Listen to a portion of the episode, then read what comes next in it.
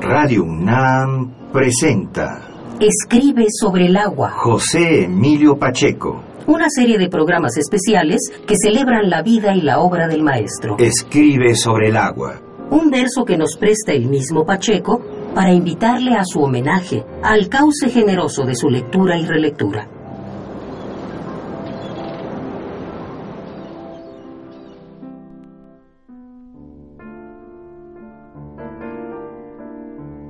Programa 1. El mensaje en la botella.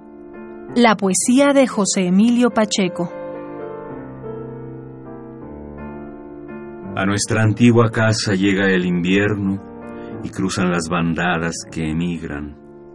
Luego renacerá la primavera, revivirán las flores que sembraste. Pero nosotros ya nunca más veremos ese dulce paraje que fue nuestro. No me preguntes cómo pasa el tiempo, de José Emilio Pacheco, del libro homónimo. El filósofo Agustín de Hipona, en el libro undécimo de la Ciudad de Dios, digo de las confesiones, que lo que caracteriza al hombre es la sed más que la capacidad de beber. Juan José Emilio Pacheco hay una vuelta de esta consideración moral en ese libro donde habla sobre el tiempo, muy ligado precisamente la obra de José Emilio por esa obsesión temporal, donde Agustín de Hipona dice que cuando le preguntan qué es el tiempo, no sabe cómo responder, pero si no se lo preguntan, sí sabe qué es el tiempo.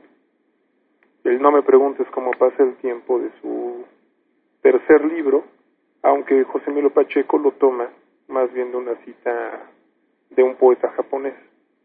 Bien, en este libro undécimo de las confesiones se afirma que el hombre tiene más sed que capacidad de beber.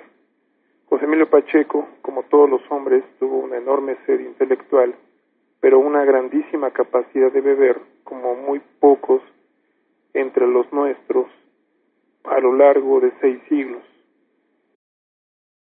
Escuchamos a Jorge Mendoza, lector y reelector de José Emilio Pacheco, escritor y coordinador de la Enciclopedia de la Literatura en México. José Emilio Pacheco nació en 1939, el 30 de junio, 17 días después de que atracara en Veracruz el buque Sinaya, lleno de refugiados españoles. José Emilio nació en un México que ya no existe más cercano entonces a la Primera Guerra Mundial que al terremoto del 85. El México que Pacheco vivió se derrumbó con el paso del tiempo, se derrumbó entre gobierno y gobierno, se derrumbó tras las protestas estudiantiles del 68, se derrumbó tras el temblor, se derrumbó y se seguirá derrumbando. Pero ese México tan lejano y derruido aún existe. Existe en su obra y permanece. Hay calles a las que siempre podemos volver, acompañados de las páginas de José Emilio. Lugares que reconocemos en sus letras y en algunos casos en nuestras historias. La americanización de México, el fin de la infancia, la naturaleza, el amor, el tiempo que destruye creando, temas que al poeta, ensayista, traductor y narrador le interesaban y a los que volvía constantemente la construcción de una larga obra a través de días y días de trabajo.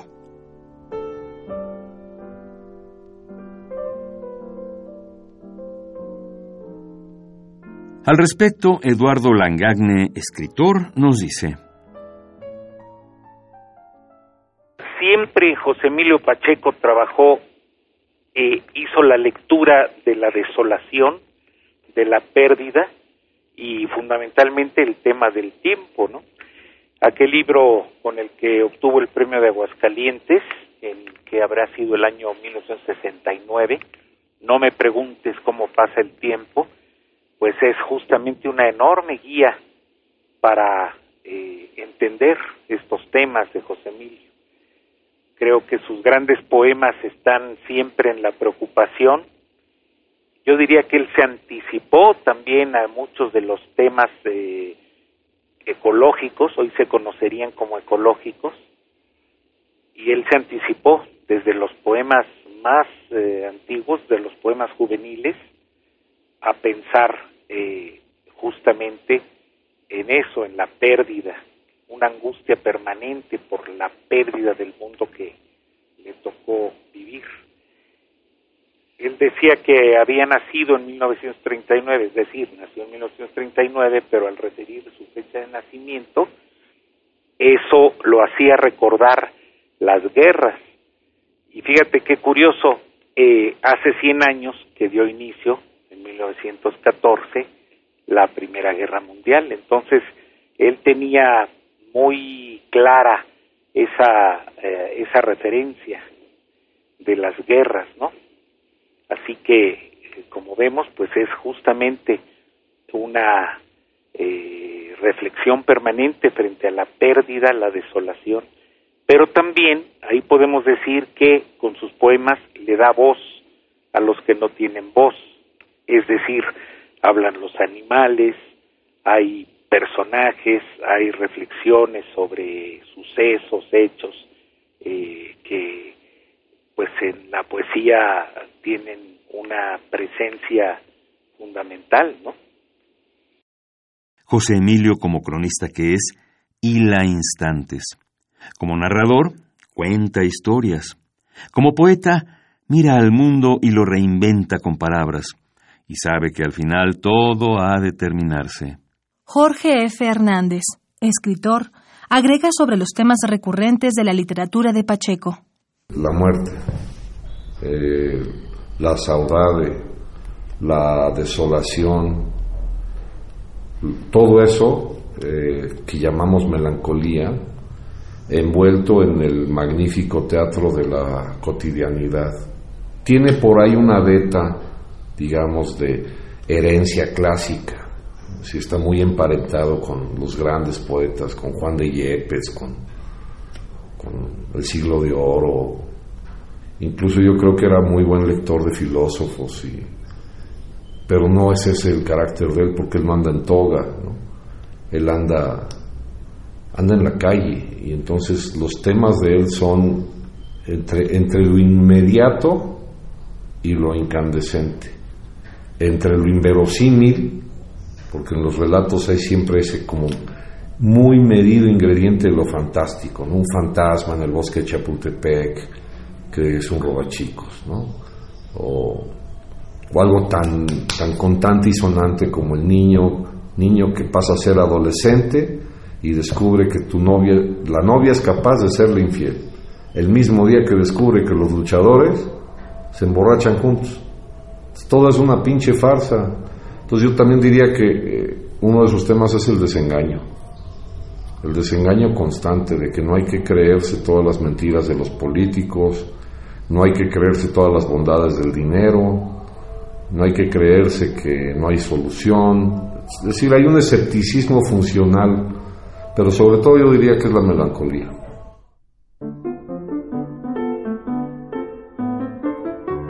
No tomes muy en serio lo que te dice la memoria. A lo mejor no hubo esa tarde. Quizá todo fue autoengaño. La gran pasión solo existió en tu deseo. ¿Quién te dice que no te estás contando ficciones para alargar la prórroga del fin y sugerir que todo esto tuvo al menos algún sentido? Memoria, del libro La Arena Errante, antologado en La Fábula del Tiempo. José Emilio era un lector ávido. La gente que conoció su casa recuerda por sobre todas las cosas libros. Un mar de libros. Una frasecilla atinada para describir la casa de un hombre como José Emilio, que se refiere al lenguaje como un mar, y habla de la poesía como un mensaje en una botella, un signo de naufragio en este vasto océano. Este mar, del que José Emilio habla, era otra de sus preocupaciones. El lenguaje, cómo se utiliza, para qué sirve, la cultura como origen del pensamiento. Eduardo Langagne nos dice, Claro que sí. Eh, hace rato tú lo decías muy bien, ¿no? Eh, tú mencionaste estos términos afines, contexto, subtexto. Eh, yo creo que eso hay en, toda la poesía de, José Emilio es eh, notas de lectura permanentes, es eh, sensibilidad, capacidad de observación, eh, todo el tiempo está haciendo descubrimientos para poder expresar en un poema. Claro que va a hablar de culturas, por supuesto, un hombre tan culto, es decir, ya, ya hablamos de esta avidez del lector, claro que hace poemas sobre religiones o poemas sobre pues otros mundos, porque no le son ajenos a ese lector profundo y cuidadoso, ¿no? Yo creo que él en esta poesía eh, con tantos temas tiene una parte muy interesante sobre el hecho poético, sobre la creación poética, lo que se debe llamar arte poética, estos poemas eh, que en los poemas en los que se piensa cómo se hace el poema, ¿no? ¿Dónde está el hecho poético a la hora de la creación del poema? Creo que ahí también él nos enseña muchísimo de esta esta vocación permanente de divulgar, eh, de un descubridor de rutas. Creo que esa es una manera de, de decir lo que José Emilio ha sido de lo que todavía tenemos que aprender. Juan Gelman, el poeta argentino, amigo y vecino de José Emilio, decía que la poesía debe ocuparse de la poesía. Pacheco escribió interminables versos sobre el acto poético. Poesía no es signos negros en la página blanca. Llamo poesía ese lugar del encuentro con la experiencia ajena. Escribió en Los Trabajos del Mar poesía que me permita salir de mí y tener la experiencia de otra experiencia. Escribió tiempo después en Miro la Tierra. No desconfiemos de los muertos que prosiguen viviendo en nuestra sangre. No somos ni mejores ni distintos.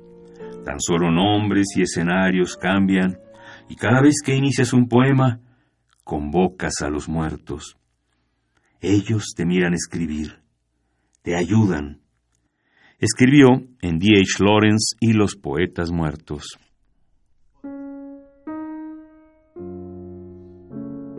El interés de Pacheco por el origen del poema va hermanado de su interés por la palabra. Cuando joven, José Emilio y su amigo Carlos Monsiváis tomaron la decisión de vivir únicamente del trabajo emanado de sus plumas. Pacheco colaboró en editoriales de diversas revistas y periódicos, fue columnista y traductor. Por eso, día con día se dedicaba a leer y a escribir. Era su trabajo, su sustento y su diversión. Él se dedicaba al lenguaje y a cuidar de las palabras como su sustento. Ahora, él conocía muy bien la lengua inglesa. Y yo creo que por eso es tan buen traductor. Porque sabe respetar lo que T.S. Eliot dice en inglés, se dice de una manera. Pero eso no es como se dice en español. Eso está clarísimo. Entonces, ¿cómo se puede decir en español para que signifique lo mismo? Eso es importantísimo y muchos traductores no nos respetan ese derecho a los lectores. Al contrario, nos imponen un sentido. Y él no, él era muy respetuoso del lector.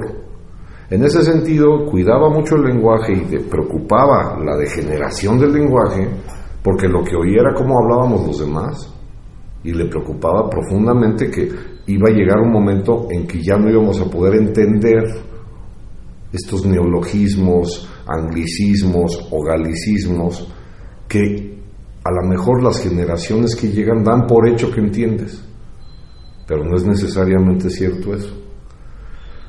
Yo te, repito, creo que su labor además era de trabajador constante de la palabra, eso sí.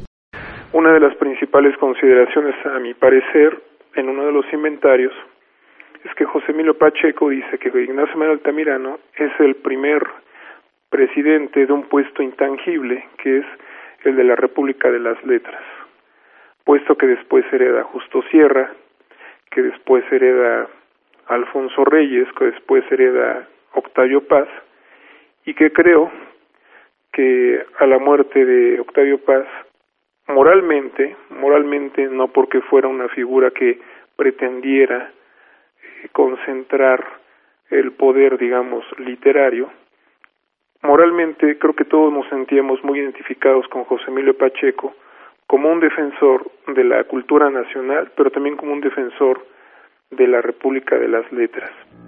José Emilio Pacheco buscaba nuevas formas de decir lo ya dicho. Por eso mismo se permitía regresar a viejos autores, incluso a citar la Biblia en inglés, en un poema romántico que ocurre en un hotel de paso en Canadá. Siempre hay modos de recontar las mismas historias, de revivir las viejas tradiciones. No dejó de indagar el pasado, pero abrió un largo camino para recorrerlo hacia adelante. En su narrativa y en su poesía, José Emilio innovó con una mezcla original de antes y después. Eduardo Langagne, escritor, habla sobre la voz poética de Pacheco. Mira, desde yo creo que hace más de 100 años se estuvieron cambiando los eh, orígenes, digamos, del, poema, ¿no? Es decir, los eh, eh, el estímulo de la creación poética. recordemos que, pues, no pocos autores comenzaban a tener un nombre de plum. Está Pessoa con los heterónimos, está don Antonio Machado con estos, eh, pues, eh, nombres de personajes, ¿no? De alteregos con los cuales escribe. Se estaba buscando tener una poesía que no solo partiera de ese yo íntimo, que sigue siendo válido, valioso, pero que también hubiera un yo colectivo, tanto que en la crítica pues se habla más del yo poético. Cuando alguien escribe un poema desde la primera persona, eh, críticamente es mucho mejor decir el yo poético dice tal y cual cosa. Entonces, otra vez aquí está ese gran valor. Hay enseñanzas de tradiciones poéticas. Eh, recuerda que las vanguardias en español pues estuvieron debatiéndose todo el principio del siglo XX fue un tremendo debate en las rupturas, eh, pero igualmente la tradición mantuvo un pie eh, y pues dio lugar a que entre ruptura y tradición tú tengas todavía debates que hasta la fecha permanecen, ¿no? Eh, ahí está justamente la enseñanza de las poéticas del mundo, la manera a la inglesa, que un tanto exteriorista que se manejó durante muchos años, que eh, vemos en Salvador Novo, por ejemplo, aquella poesía, eh, estoy siendo esquemático, pero por decir a la francesa, en el caso de Villaurrutia, para hablar de los contemporáneos, y alguien más decía la poesía de Gorostiza, eh, más en la tradición reflexiva de la filosofía alemana, ¿no? En José Emilio, bueno, se dan cita todas estas lecturas de esos contemporáneos y también los eh, precursores. Eh, vuelvo a irme al siglo XIX para decir cómo trajo tantas veces eh, de nuevo reivindicando a poetas como Juan de Dios Pesa, por ejemplo, que pues es un poeta que en algún momento de la historia estuvo eh, críticamente menos valorado y José Emilio proponía que se volviera a valorar por todo el valor de esa poesía íntima, ¿no?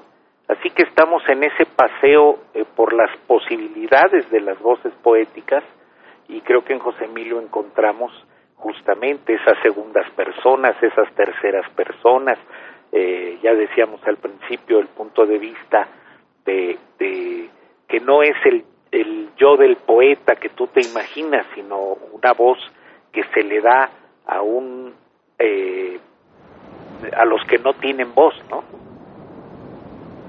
Costras, pesadas cicatrices de un desastre, solo montañas de aridez, arrugas de una tierra antiquísima, volcanes, muerta hoguera, tu tierra es de ceniza.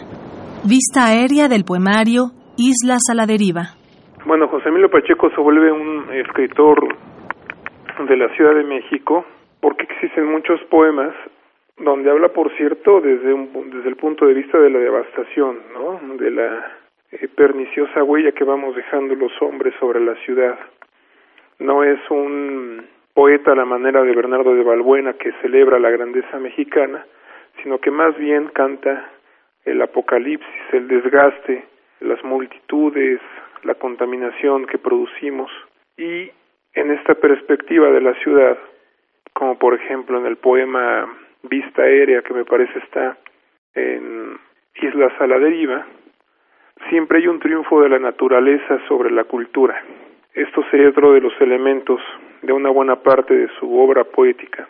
Frente a las ruinas que son devastadas, que son comidas y devoradas por la por la hierba, siempre está floreciendo la naturaleza.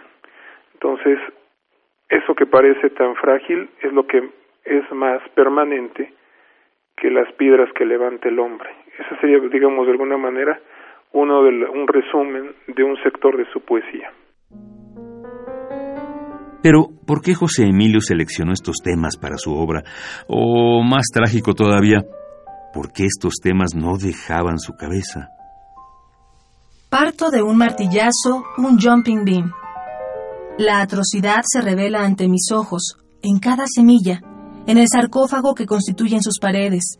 Se agita un leve gusano en busca de aire, de espacio, de luz y de la salvación imposible. Colmo de lo absurdo, el insecto nace enterrado en vida. Solo puede consumir su existencia en la asfixia, la angustia y el sufrimiento infinitos.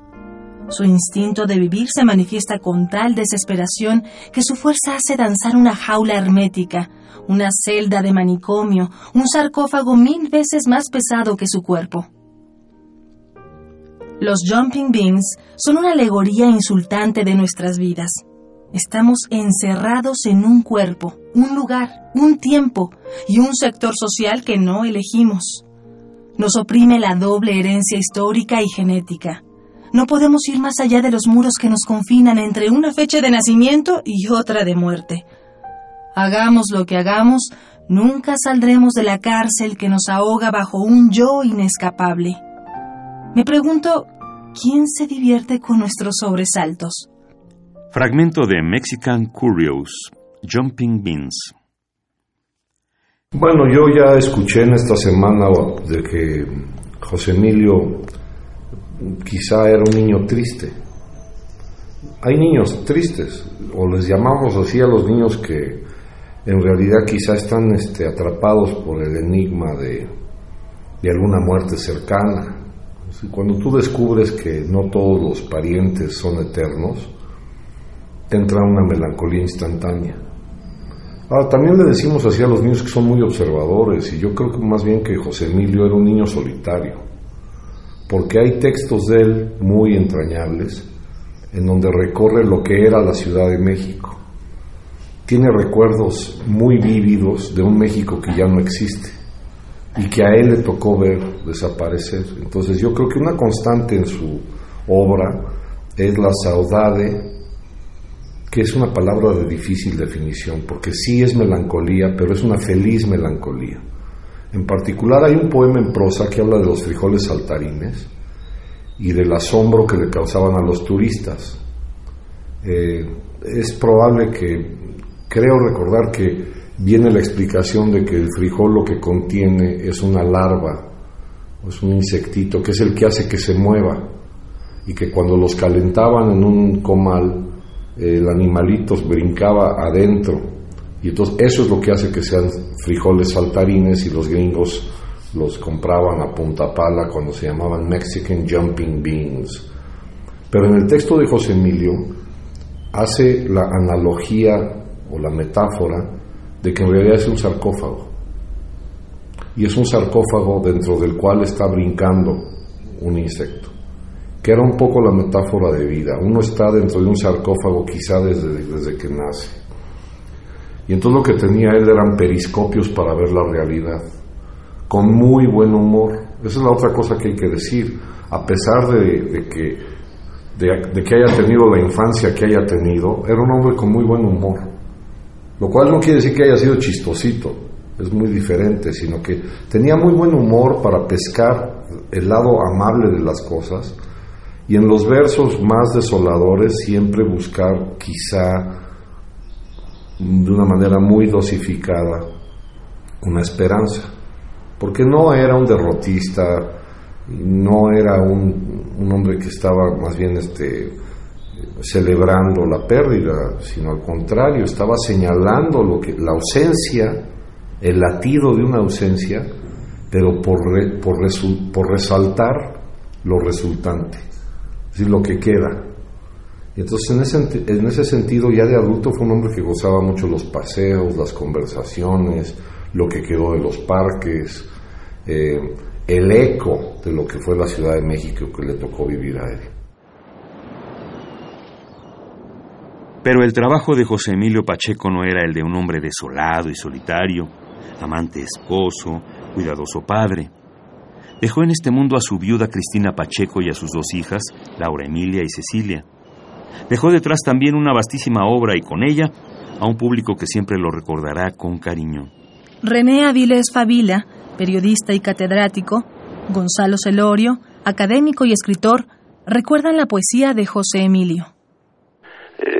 Eh, no hay no hay realmente ningún libro de él, incluso en la poesía de él, yo veo que es un tipo de poesía en donde de alguna manera cuenta cosas, por decirlo de la manera más simplista. Eh, eh, hay otros como, como Bonifaz Nuño, por ejemplo, en donde en cada verso eh, hay muchos simbolismos, muchas, muchos Bonifaces allí, pero en José Emilio no, en José Emilio hay como historias muy lindas. A mí me gusta leer la poesía de, de, de, José Emilio porque es como, como, como, como recorrer también eh, eh, el campo de la, de, la, de una anécdota, de una historia, de un asunto, y eso es muy lindo, por lo menos para mí. Bueno, la verdad es que José Emilio Pacheco tenía un gran eh, cartel, un gran éxito con los jóvenes sobre todo, tenía una gran cantidad de lectores que se sabían su poesía de memoria, es un fenómeno realmente bastante inusitado porque la poesía pues no siempre está al alcance de las masas. Y sin embargo hay esta poesía que tiene también visos conversacionales y de sencillez, aunque sea una poesía profunda y terriblemente melancólica, pero es eh, un escritor que tuvo realmente muchísimos lectores. Este experimento de los escritores con mil jóvenes, eh, bueno, que es un número obviamente redondo y un tanto hiperbólico, pero que se lleva a cabo en la Feria de Guadalajara es eh, realmente muy significativo porque ciertamente José Emilio Pacheco tenía una enorme, enorme convocatoria. Ocurría un poco con él lo mismo que había ocurrido antes con Jaime Sabines, que le pedían los poemas eh, como si fueran boleros. es eh, realmente muy, muy notable. Y sí, José Emilio tenía pues esta, esta gran capacidad de acercamiento. José Emilio se fue de este mundo el domingo 26 de enero. Su poesía se queda con nosotros. Debemos seguirla leyendo. Debemos permitirle acompañarlos en la infinita noche y esperar así cada vez su regreso. Debemos no olvidar, como nos recomienda Eduardo Langagne. Pues no, mira, yo creo que eh, si uno como lector siempre revisa con cuidado los la poesía de José Emilio desde No me preguntes cómo pasa el tiempo, tiene antecedentes desde luego que hay que revisar, pero yo creo que ese libro es un libro que te muestra muy bien cuáles son los caminos que ha transitado José Emilio y hacia dónde va a ir más adelante, ¿no? Ahí te vas a encontrar esas traducciones este más adelante en la obra de José Emilio que son con personajes ficticios, es decir, no son traducciones, ¿no? Eh, era eh, pues este conjunto de voces poéticas que se pueden unir en, en, en una obra. Eh, no, no te diría nada más, sino que pues nos falta leer a José Emilio todavía y que pues eh, así como encontramos maravillas en otro de nuestros grandes como don Alfonso Reyes, en José Emilio vamos a seguir hallando sorpresas y la gente que esté en este momento naciendo va a llegar a José Emilio oportunamente para leerlo como el mejor homenaje que se hace a un escritor. Recordemos a José Emilio a través de su pluma, de su texto y su legado. Las palabras del mar se entremezclan y estallan cuando se hunde en la tierra el rumor de las olas. Un caracol eterno son el mar y su nombre. En la apagada arena viene a encallar la noche y el mar se vuelve espejo de la luna desierta.